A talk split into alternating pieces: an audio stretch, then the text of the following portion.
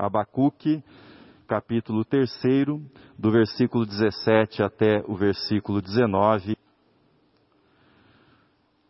A paz de Deus é o tema das mensagens desse mês.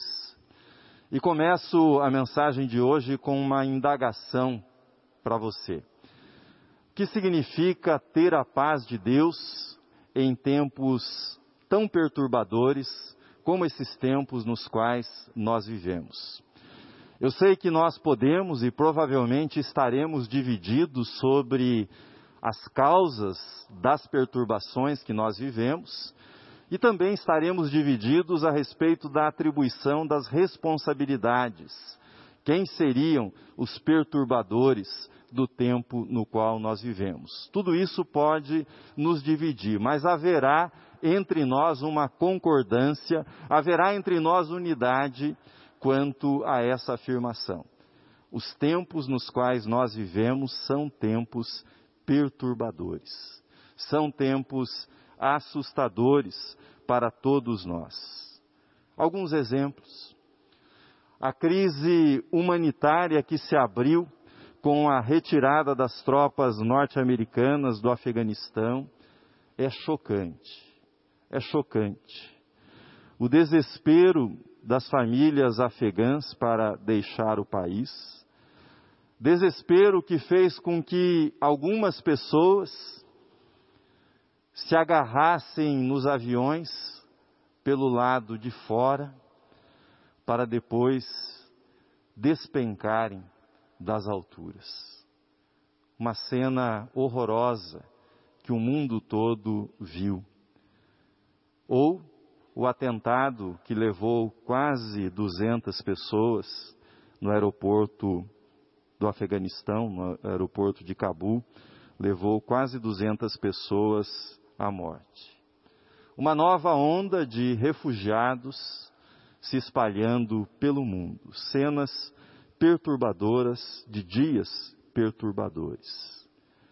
Internamente, falando agora do nosso quintal, nós começamos a ter alguns sinais positivos da vacinação. Vocês aqui presentes no templo são parte desses sinais positivos da vacinação, que ela continue avançando e que nós tenhamos dias melhores no que se refere aos efeitos da pandemia da Covid-19. Entretanto, o quadro econômico é perturbador desemprego elevado e o monstro da inflação, colocando novamente a sua cabeça para fora.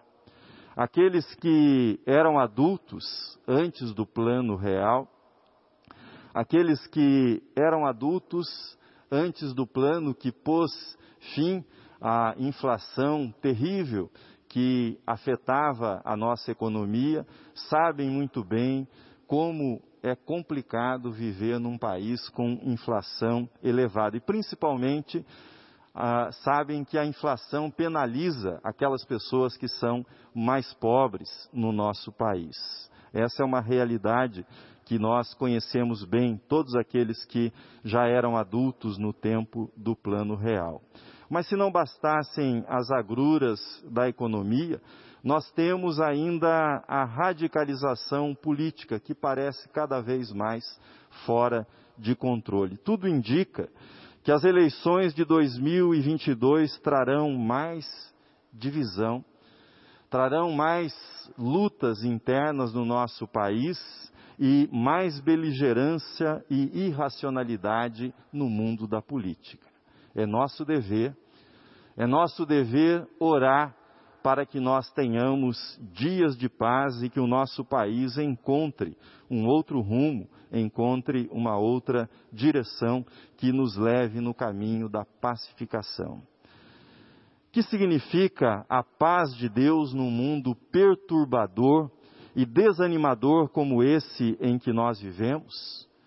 Que significa proclamar, como nós temos feito ao longo desse mês todo, que nós podemos ter a paz de Deus em todas as circunstâncias e circunstâncias perturbadoras como essa que nós vivemos não excluem a experiência, a presença da paz de Deus. Diante desse quadro perturbador que eu descrevi, muito resumidamente para você, o que você falaria para Deus? Nas suas orações, o que é que você levaria diante de Deus a respeito dessa realidade que sumariamente eu descrevi para vocês? Quando se trata de conversar com Deus, em tempos perturbadores, os profetas, eles são os nossos mestres. Eles são, sem dúvida alguma, os nossos melhores guias, aqueles que nos tomam pelas mãos e nos conduzem na travessia dos tempos perturbadores. Nos tempos perturbadores, a maioria dos profetas faz o papel de falar da parte de Deus para nós. Os profetas recebem, receberam a mensagem de Deus, os profetas bíblicos, e proclamaram esta mensagem, conclamando o povo que ouvisse a voz de Deus, conclamando o povo que desse ouvidos à voz de Deus e obedecesse à voz de Deus. Os profetas traziam da parte de Deus e trazem da parte de Deus palavras que são palavras de confronto, e que são também palavras de conforto, palavras de consolo para o povo de Deus. Essa é a missão principal dos profetas. E é isso que o profeta Abacuque faz também. Ele fala da parte de Deus, mas o profeta Abacuque faz algo diferente, algo que não é usual em todos os profetas do Antigo Testamento. Além de falar da parte de Deus, o profeta Abacuque inova. Abacuque faz o nosso papel. E ele leva as nossas interrogações em oração à presença de Deus. Ele leva as perguntas que estão no coração humano à presença de Deus. E ele verbaliza, em tempos perturbadores, ele verbaliza aquilo que é a nossa confusão, que é o nosso esforço para tentar encontrar algum sentido, tentar encontrar alguma direção, algum rumo para as nossas ações e para as nossas esperanças. É isso que Abacuque faz. Além de falar da parte de Deus, ele fala da nossa parte. Ele vai à presença de Deus com as nossas indagações. Essa que é uma das mais lindas, uma das mais lindas orações que nós temos nas Escrituras, ainda que a figueira não floresça. Essa que é uma das mais belas orações foi escrita numa das épocas mais perturbadoras da vida do povo de Israel. Numa das épocas mais tristes, mais comoventes da história de Israel. Pouco se sabe a respeito do seu autor, o profeta Abacuque. Sabe-se que ele vivia em Judá, na parte sul de Israel. Supõe-se que ele fosse um levita, que ele fosse um músico, que ele atuasse no templo, pois ele fez essa oração na forma musicada para que ela pudesse ser entoada no templo. Mas por que eram perturbadores aqueles dias nos quais vivia o profeta Abacuque? Assim como o profeta Jeremias, Abacuque havia profetizado a ascensão de uma nova potência. Tratava-se da Babilônia, conduzida por Nabucodonosor. O livro de Abacuque parece ter sido muito popular no período intertestamentário um período também de muita confusão, muito desespero para o povo de Israel. E um comentário do livro de Abacuque indicando quão popular esse livro deve ter sido nesse período, foi encontrado entre os rolos do Mar Morto, os manuscritos encontrados em meados do século passado. O que é que faz desse pequenino livro que é que faz dele um livro tão fascinante? O que é que faz que, com que a oração de Abacuque seja uma oração tão estimada, tão amada, tão significativa, uma oração que quando nós a lemos, quando nós a recitamos, vai lá na nossa alma e parece que puxa a nossa confiança em Deus, toca profundamente no nosso coração. O que é que faz com que essa oração seja tão importante para o povo de Deus? O que é que faz com que, quando lemos essa oração, nós tenhamos imediatamente a percepção de que, para além das dificuldades, existe a paz de Deus. Que a paz de Deus nos visita quando as coisas ficam muito complicadas na nossa vida. A chave para entender, para entender como é possível alegrar-se, como é possível encontrar paz em Deus num cenário perturbador, a chave encontra-se numa afirmação central do livro, do, do livro de Abacuque, que será repetida no Novo Testamento de diferentes formas. Abacuque capítulo 2, versículo 4. O justo viverá pela fé. O justo viverá pela fé. Foi isso que Deus disse para o profeta Abacuque.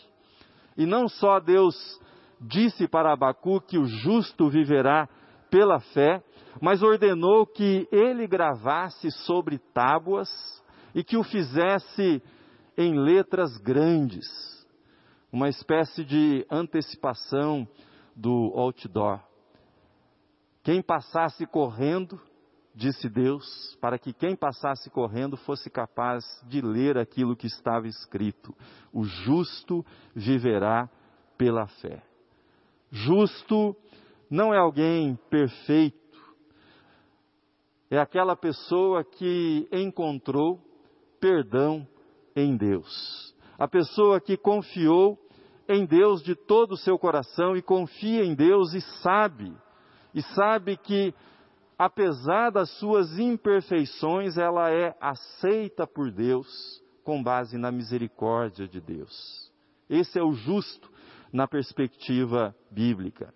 A fé que sustenta o justo em tempos perturbadores é a convicção que nada e ninguém, é essa convicção que está na alma do justo, que nada e ninguém conseguem arrancar. Que convicção! Deus é bom. E Deus continua presente, Deus continua agindo, embora eu não consiga entender exatamente o que está acontecendo. É essa convicção que sustenta a vida do justo, a convicção na bondade de Deus em todo o tempo. Os tempos de Abacuque eram perturbadores. Dou mais alguns detalhes para você dessa perturbação. O exército inimigo avançou sobre Judá, devastou aquilo que era precioso para o povo de Judá, o povo de Israel, devastou as figueiras e as oliveiras, todas as plantações foram completamente arrasadas. E o exército fez banquete banquete com aquilo que havia nos apriscos, as ovelhas, e também com todo o gado. Deixou o povo de Israel completamente espoliado. Homens e mulheres tementes a Deus, entretanto, eram aqueles que, em meio àquela destruição, aquele quadro devastador, eram aqueles que olhavam para as figueiras e oliveiras destruídas, para os apriscos e currais vazios, mas eram capazes de dizer para si mesmos: o justo viverá pela fé. O justo será sustentado pela fé em Deus. Nós jamais entenderemos, jamais fará sentido para a nossa vida essa afirmação do profeta Abacuque, ainda que a figueira não floresça, eu me alegro no Senhor e exulto no Deus da minha salvação. Não fará sentido esta oração sem essa pressuposição de que o justo é aquele que vive pela fé, vive pela confiança em Deus em tempos perturbadores. Viver pela fé, à luz disso que eu estou compartilhando com vocês, viver pela fé é ter paz diante de um cenário desanimador. É isso que nós encontramos aqui no livro do profeta Abacuque. Ter paz diante de um cenário desanimador. Paz em Deus. Um dos grandes dramas da vida do povo de Deus é o sofrimento do justo. Não é o sofrimento, não é a questão de por que há sofrimento, mas por que as pessoas inocentes, por que as pessoas tementes a Deus, por que as pessoas que levam a sua vida com correção, que evitam praticar o mal contra o seu próximo, por que essas pessoas são penalizadas? Por que elas sofrem? Por que elas são castigadas? Essa é a questão que inquieta todo o Antigo Testamento, especialmente o Salmo 73, o Salmo de Asaf. Mas era a questão que estava também no coração de Abacuque que ele levou até a presença de Deus. Ouça a indagação de Abacuque logo na abertura do seu livro, no capítulo 1. Ele assim diz: Até quando, Senhor? Até quando clamarei eu e tu não escutarás? Ou gritarei a ti, violência, e não salvarás? Por que razão me fazes ver a iniquidade e a opressão? Pois a destruição e a violência estão diante de mim. Há também contendas e o litígio é suscitado. Por esta causa a lei se afrouxa e a justiça nunca se manifesta, porque o ímpio cerca o justo, de sorte que a justiça é pervertida. Abacuque, capítulo 1, do segundo ao quarto versículos. A injustiça corria solta no reino de Judá. Dois reis que haviam governado aquele reino, a parte sul de Israel, Jeoaquim e Jeconias, eles convocavam os trabalhadores para realizar os trabalhos e não pagavam os salários dos trabalhadores. Eram homens gananciosos que só usavam o poder para o seu próprio enriquecimento. Quando alguém levava uma causa aos juízes, era objeto de zombaria. E diante disso, diante dessa devastação, primeiro interna, o profeta Abacuque se volta para Deus e pergunta: Até quando, Senhor? Até quando essa violência continuará? Quando chegará ao fim esse abuso? Quando isso terminará? E de modo muito franco, desabafando diante de Deus, ele diz: O Senhor não fará nada. Até quando? Deus responde à oração de Abacuque.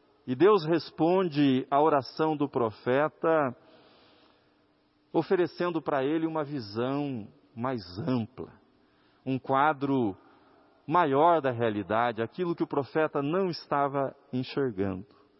Versículo 6 do primeiro capítulo, diz ele: Pois eis que suscito, Deus dizendo para Abacuque, pois eis que suscito os caldeus, essa nação feroz e impetuosa que marcha sobre a largura da terra para se apoderar de moradas que não são suas. O foco de Abacuque estava no doméstico. O foco de Abacuque estava na política do sul do seu país, Judá.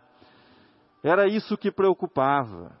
E ele questionava Deus se Deus não estava vendo, Deus não estava enxergando, Deus não estava olhando aquilo que estava acontecendo. E a resposta que ele ouviu de Deus é muito mais do que Judá. Deus estava monitorando o deslocamento das tropas das grandes potências daquela época, Egito e Babilônia. E Deus estava cuidando não apenas de Judá, mas Deus estava cuidando de todo o mundo. quando Abacuque recebeu esse diagnóstico, essa análise de conjuntura, a resposta de Abacuque, capítulo 3, versículo 2, foi a seguinte: Tenho ouvido, ó Senhor, as tuas declarações e me sinto alarmado. Se ele já estava preocupado antes, depois que Deus mostrou o quadro maior para ele, ele ficou alarmado, ainda mais assustado. Pelo que você tem orado? Quais são as suas indagações nesse momento diante de Deus? A pergunta que você pode se fazer à luz de Abacuque, do livro do profeta Abacuque, é a seguinte: Será que eu estou preparado para receber aquilo que Deus vai me mostrar? Será que eu estou preparado para ouvir as respostas dos questionamentos que eu tenho levado diante de Deus? E se Deus me mostrar que antes de alguma coisa começar a me melhorar, talvez as coisas venham a piorar ainda mais. Como é que a minha alma ficará? Como é que eu vou lidar com isso? Confesso para vocês que talvez com esse argumento eu não esteja incentivando você à prática da oração. Mas quando nós questionamos, quando nós levamos a Deus as nossas indagações, nós precisamos, precisamos nos preparar para receber de Deus o quadro todo a descrição de um cenário muito mais amplo e de elementos que talvez nós não estejamos levando em conta quando nós apresentamos os nossos questionamentos para Deus. Na oração de Abacuque, Deus não apenas mostra o quadro maior. Deus não apenas dá um panorama daquilo que estava acontecendo nas nações, mas Deus mostra, Deus mostra além do quadro maior da história, ele revela-se como Deus que é maior do que os acontecimentos, como Deus que é maior que a própria história que ele revela. E aqui eu chego à segunda afirmação para vocês. Viver pela fé é ter paz em saber que Deus está agindo. Deus está agindo ainda que eu e você não estejamos entendendo como Ele está agindo, o que Ele está fazendo, mas Deus está agindo. A respeito dos caldeus que viriam sobre Judá, é dito que o Deus deles, dos caldeus, era o poder. Eles adoravam o poder, eles viviam pelo poder, eles matavam pelo poder. Continuar no poder e tendo poder era a razão da existência de Nabucodonosor, a razão da existência da Babilônia. O livro de Daniel registra que o rei Nabucodonosor, a certa altura da sua alucinação, ele teria dito: Não é esta grande Babilônia que eu edifiquei para a casa real com o meu grandioso poder e para a glória da minha majestade. Mal ele acabara de pronunciar essas palavras insanas, registra o profeta Daniel. Veio uma voz do céu dizendo: A ti se diz, ó rei Nabucodonosor, já passou de ti o reino. Já passou de ti o reino. Nós podemos dizer que o primeiro nível é entender o quadro maior, é entender o cenário de uma forma mais ampla. Mas o segundo nível é compreender que tudo está nas mãos de Deus. Isso não significa que eu não tenha responsabilidade, que eu não seja responsabilizado pelas minhas ações e omissões, mas tudo está nas mãos de Deus. Tudo está nas mãos de Deus. Veja o contraste, falando em poder. Quem tem o poder na história? Veja o contraste sobre os caldeus Abacuque assim registrou: Fazem-se culpados estes cujo poder é o seu Deus. Esse é o diagnóstico do amor dos caldeus ao poder. Agora veja o contraste quando Abacuque fala do poder de Deus. Abacuque 3, versículo 4. O seu resplendor é como a luz, raios brilham da sua mão, e ali está velado o seu poder. O poder de Deus é puro, o poder de Deus é soberano, poder de Deus é santo, o poder de Deus é perfeito. E o poder e todo o poder está na mão de Deus.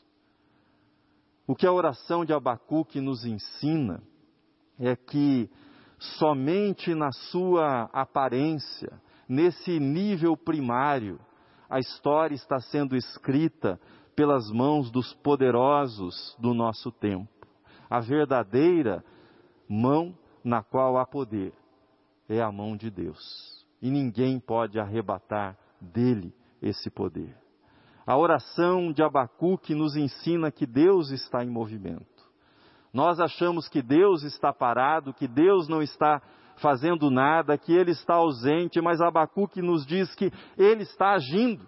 Embora nós não estejamos entendendo como Ele está agindo nessa confusão toda, mas Ele está agindo.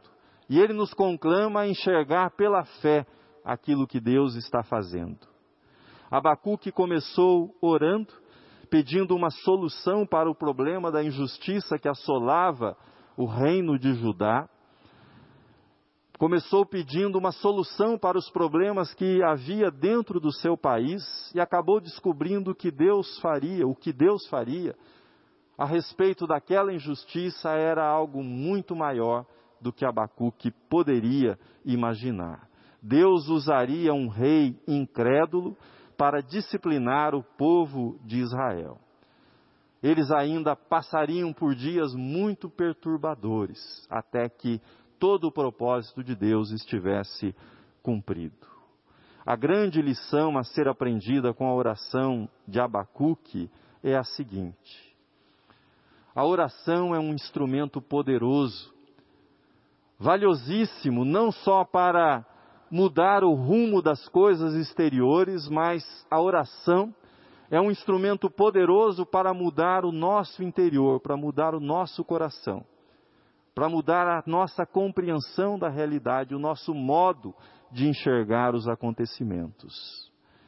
E nesse sentido, você interiorizou a oração cristã quando você sabe, entende que você caminha com Deus, que você tem a paz de Deus na sua vida e que Deus é bom, mesmo quando os tempos são perturbadores, mesmo quando as dificuldades são avassaladoras na sua vida, você sabe que você tem uma jornada com Deus, que você tem a paz de Deus, quando você é capaz de confirmar a bondade de Deus e a presença de Deus nesses tempos perturbadores.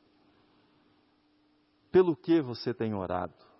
Quais são as suas indagações levadas à presença de Deus? Pelo que você tem esperado? O que é que tem acontecido na sua vida, que tem sido objeto da sua oração diante de Deus? Como é que você reescreveria nas suas palavras e nos dramas que você vive esta oração do profeta Abacuque. Você diria, por exemplo, ainda que eu não tenha o um emprego dos meus sonhos, eu me alegro no Senhor. Ainda que eu tenha problemas na minha família, eu me alegro no Senhor. Ainda que eu não seja curado dessa enfermidade, eu me alegro no Senhor. Ainda que os líderes do meu país não sejam um bom exemplo de comportamento civilizado, eu me alegro no meu Senhor. Ainda que eu esteja desempregado, com dificuldades para arrumar trabalho, eu tenho paz no meu Senhor. Ainda que eu nunca consiga a tranquilidade financeira que eu achei que eu conseguiria, todavia, eu me alegro e exulto no Deus da minha salvação. Como é que você reescreve nas suas circunstâncias essa oração? Termino. O justo viverá pela fé. E vivendo pela fé, atravessará tempos perturbadores. Não ficará parado. O Deus que é a fortaleza no coração do justo o fará caminhar. O fará caminhar altaneiramente, como disse o profeta Abacuque. E pela fé o justo encontrará em tempos perturbadores, encontrará paz, encontrará alegria e esperança em Deus. E pela fé glorificará a Deus em todos os tempos da sua vida. Amém.